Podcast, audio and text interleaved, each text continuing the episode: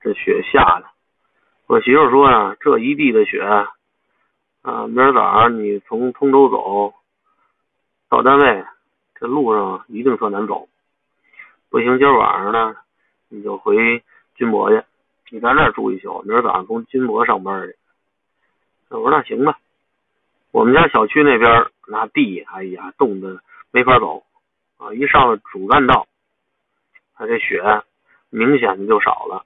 进了运通隧道之后，啊，就没雪了。从我还说呢，我说从隧道里出来怎么办啊？啊隧道里这大概七公里左右都没雪，这出来又都是雪。我想着呢是磨磨蹭蹭的往那边走啊，别开快了，慢点到没事别出事儿。等出来之后一看，这地面挺干净。哎呦，咱们北京的这个效率呢，真是挺高的。一天的功夫，或者说半天的功夫，啊，就把这个主干道给清理出来了。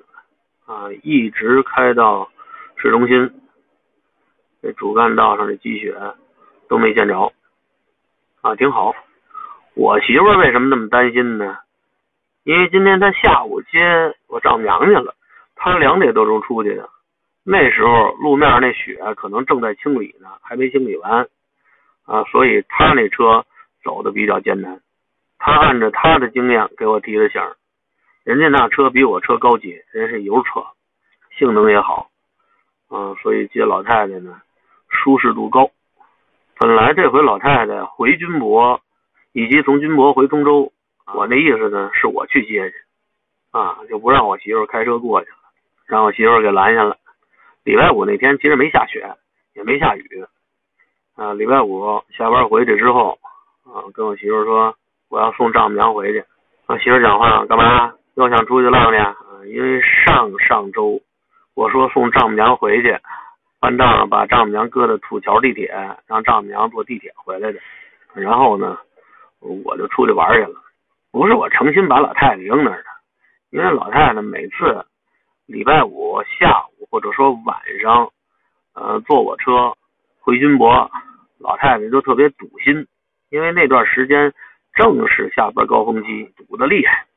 老太太性子比较急，老太太就说：“你给我搁车站啊，我坐车坐地铁比你这快多了。”但是这段时间疫情啊，我媳妇生怕老太太坐地铁的时候，这车厢里指不定哪儿碰上一个。啊，确诊病例，这全家都得跟着吃瓜唠，所以再三叮咛嘱咐啊，让我开车把老太太送到军博，啊，不让老太太坐地铁。而上上周呢，我送老太太的时候，天比较晚了，老太太说这么晚呀，车上没什么人，我又戴着口罩呢，啊，我又不瞎摸瞎碰的，啊，你就给我放在地铁就行了，你就别让我在你车上跟着你一块喜极受罪了。我一听老太太那么说，那那算了吧，啊，我说那您上去吧，我就把老太太送到土桥地铁了。谁知道那几天土桥地铁那儿轨道维修，这地铁坐不了两站，您就得下来。我是不知道，等于老太太上去没坐两站就下来了，下来又倒公交，又找地铁，这一道耽误这功夫呢，还不如坐火车回去呢。我把老太太搁在土桥那点，等于省了一个多小时，往返就等于。省了两个多小时，那我就可以外头吃点喝点，或者去我那小院归着归着。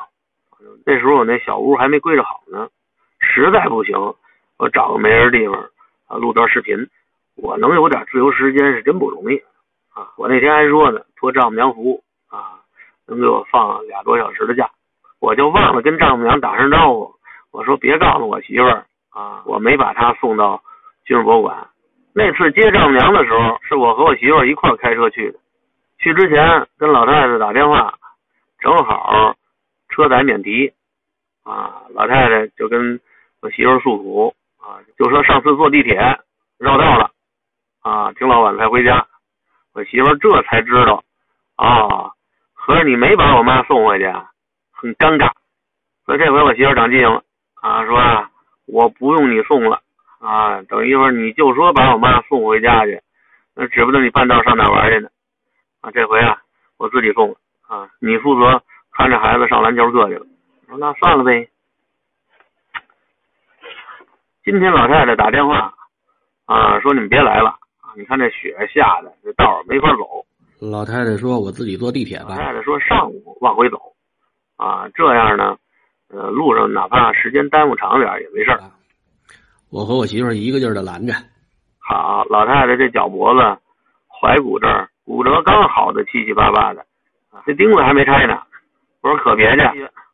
我说您去年元旦的时候，这骨折就是因为踩在冰溜子上摔一跟头摔的。我说您可别说怕给我们添麻烦，您自己往回走，这道上那滑溜的地方更多。甭说老太太，今儿我出我们家那单元楼门口的时候，都差点摔一跟头。那老太太更不行。哎，一说这个，我得给我爸打个电话啊，我得跟他们说一下。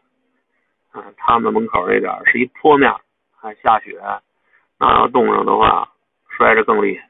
这话呢，是我媳妇和我丈母娘打电话的时候说的。我呢，在旁边就一直支招，我说可千万别让老太太自己回来。这老太太说没事儿没事儿后来我媳妇都急了，说你千万别动她。我媳妇死说活说，把老太太摁住了，还不放心，嗯，给她大姨家她那表哥打电话，说你也劝劝我妈。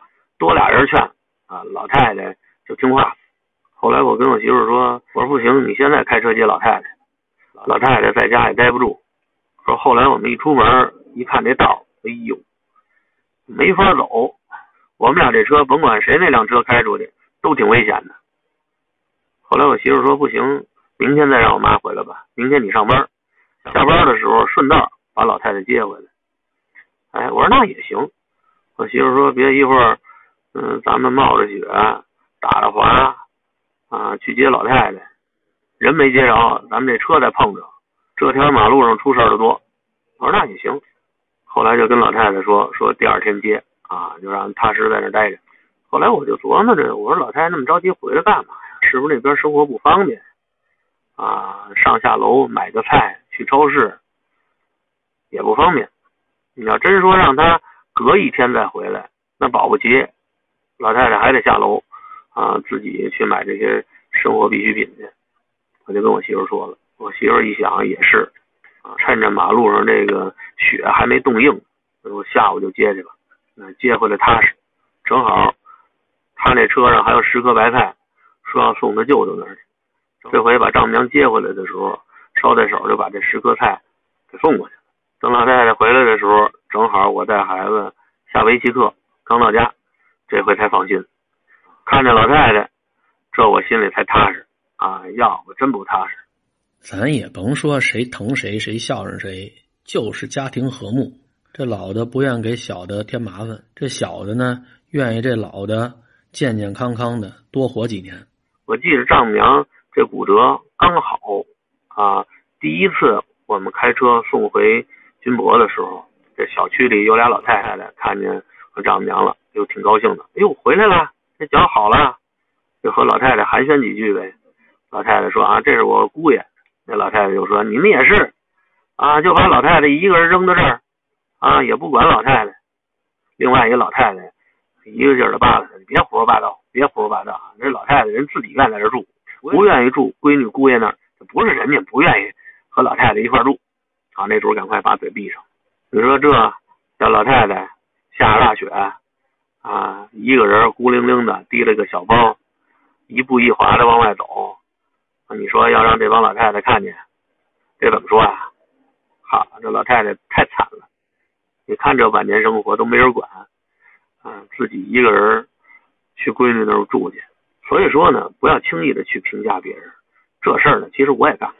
我以前啊，经常在大马路上啊，看见这孩子都挺大，家长还抱着。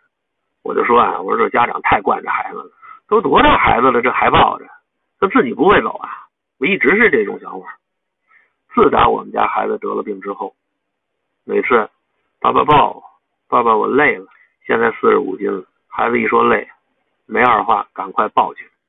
你甭管我手里还拿着什么东西，我也抱着。他有病啊，他不是那身体健康的孩子。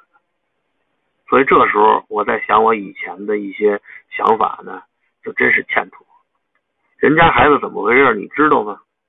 你不知道，你凭什么那么评价人家？